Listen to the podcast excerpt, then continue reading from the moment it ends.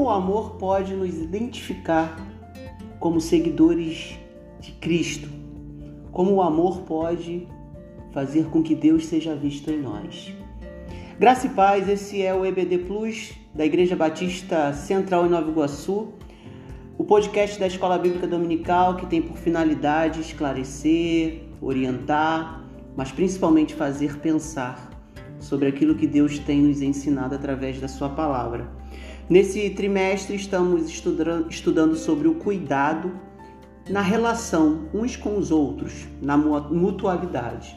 E a lição de hoje nós vamos estar estudando sobre a, o amar uns aos outros. O que isso tem a ver, como isso pode ser pensado e vivenciado para que a nossa igreja, para que todos nós possamos aprender a cuidar dos de dentro e dos de fora. Quando nós pensamos o amor como parte da nossa fé, porque Deus é amor, e nós somos chamados a amar assim como Cristo nos amou, podemos pensar e ter a base para esta reflexão o apóstolo João, que é reconhecido como o apóstolo do amor. Seus textos e a sua reflexão coloca o amor diante do grande desafio que nós temos em relação ao próximo. Mas para isso é preciso entender que a mutualidade está na forma como nós interagimos. Por isso precisamos ter em mente e no nosso coração o sentimento e a intenção consciente de agir em amor. Isso significa, na prática, agir com graça, em misericórdia, perdão e com disposição para reconciliar-se, para vivermos reconciliação com Deus, com o próximo e com a criação. Em João 13:35, o amor aparece como necessidade vital a ser demonstrada na substância fundamental, na evidência aparente e no conhecimento sobre Deus. Ou seja, somos de Deus, as pessoas, elas veem Deus em nós e o conhecemos, conhecemos a Deus quando verdadeiramente vivemos o amor. Poderíamos pensar as implicações e o custo disso na vida prática cotidiana. Isso significa que muitas vezes a gente precisa aprender que não é sobre nós, não é sobre nosso desejo, nem a nossa busca por sermos felizes. A questão do amor envolve algo que transcende e ultrapassa o nosso gosto, as nossas vontades. Em 2 Coríntios 2,15, o amor como desafio está. É, o amor como desafio constante está no compromisso que assumimos em exalar o bom perfume de Cristo, tanto com os que estão salvos como com aqueles que estão se perdendo. Mas para isso acontecer, algumas coisas têm que mudar dentro de nós. É, esse amor, como, esse, como desafio constante que nós precisamos assumir, nos coloca numa missão de enxergarmos a necessidade. O olhar que temos que ter para com o mundo é o olhar do desafio constante de exalarmos o bom perfume de Cristo, ou seja, de manifestarmos o mesmo amor que nos alcançou, tanto com aqueles que estão sendo salvos, os de dentro, quanto com aqueles que ainda não foram alcançados, os de fora. Em Romanos 12, 5, o amor como bênção inestimável quebra quase todos os nossos paradigmas do que é ser beneficiado ou receber uma bênção. Eu fico imaginando que ao encontrar a plenitude na dor de negar a si mesmo em função de qualquer alguém, de qualquer situação que não mereça a nossa consideração, isso me coloca numa posição muitas vezes de questionamento e de confronto. Como eu posso amar, me entregar por alguém ou por alguma coisa que não tem consideração, que não mereça. Foi justamente isso que Deus fez por nós através de Jesus na cruz do Calvário. O problema é que a todo momento nós desaprendemos que a dor de negar a si mesmo em função do outro não exige qualquer condição ou merecimento do outro. Esse elo perfeito é o que nos faz ser um em Cristo, mesmo sendo diferentes. Quando eu não olho a diferença, e muitas vezes nós somos mestres em olhar o defeito e o problema do outro e ter um juízo e uma é, explicação e uma solução para o outro e não conseguimos enxergar os nossos próprios pecados. Vamos ao plus então.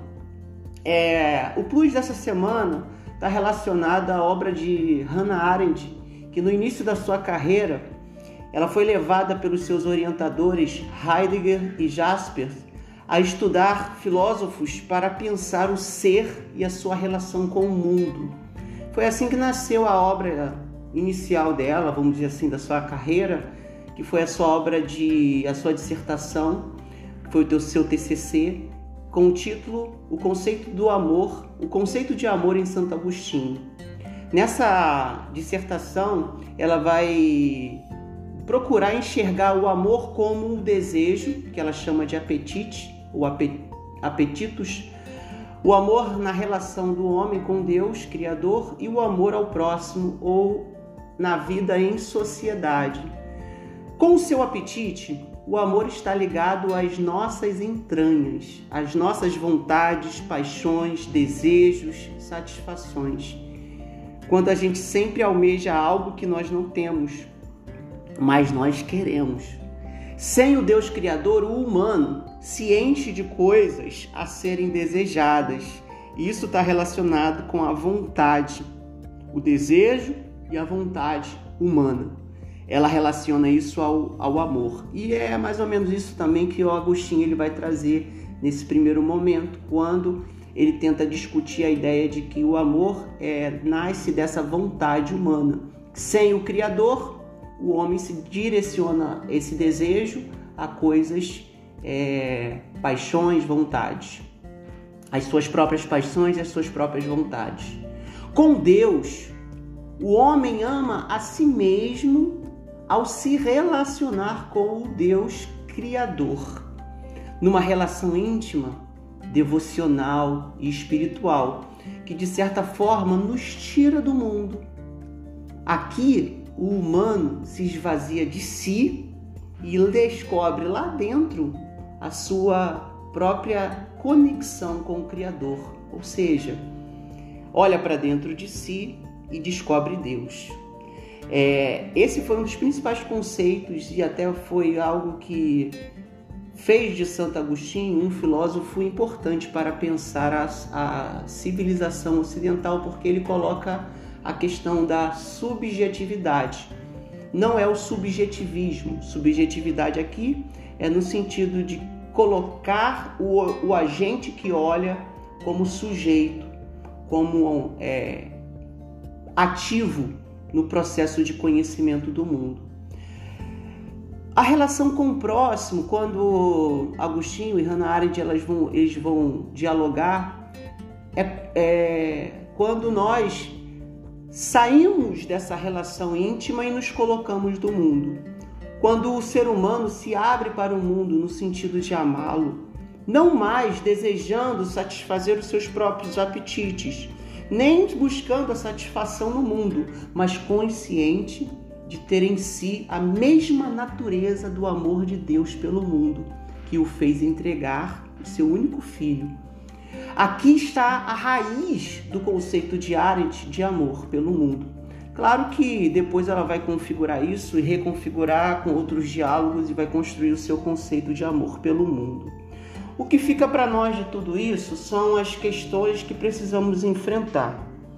Precisamos aprender a olhar os nossos apetites, os nossos desejos, é, sermos capazes de enxergar a escuridão que existe dentro de nós e nos voltar para o Criador de forma íntima, como sujeitos da ação. E esse sujeito da ação não pode apenas nos colocar numa fuga do mundo, pelo contrário, precisa nos colocar no mundo. O mundo que considera o outro, as diferenças e a unidade diversificada. É, e nós dificilmente vamos conseguir isso considerando apenas a nós mesmos ou considerando apenas a nossa relação com Deus. Por isso é necessário que o amor não seja apenas por nós, não seja apenas para com Deus, mas também possa ser pelo próximo, pelo outro e amando uns aos outros, nós construímos um mundo, um mundo de representações, um mundo de ações, um mundo onde Deus é real, não porque ele é um conceito dogmático e teológico, ele é real porque os humanos que dizem professar a fé vivem o mesmo amor que ele teve para com todos quando entregou seu filho Jesus. Que esse amor uns pelos outros possa ser real na Igreja Batista Central em Nova Iguaçu e assim possamos cuidar daqueles que estão de dentro e daqueles que estão fora. Que Deus abençoe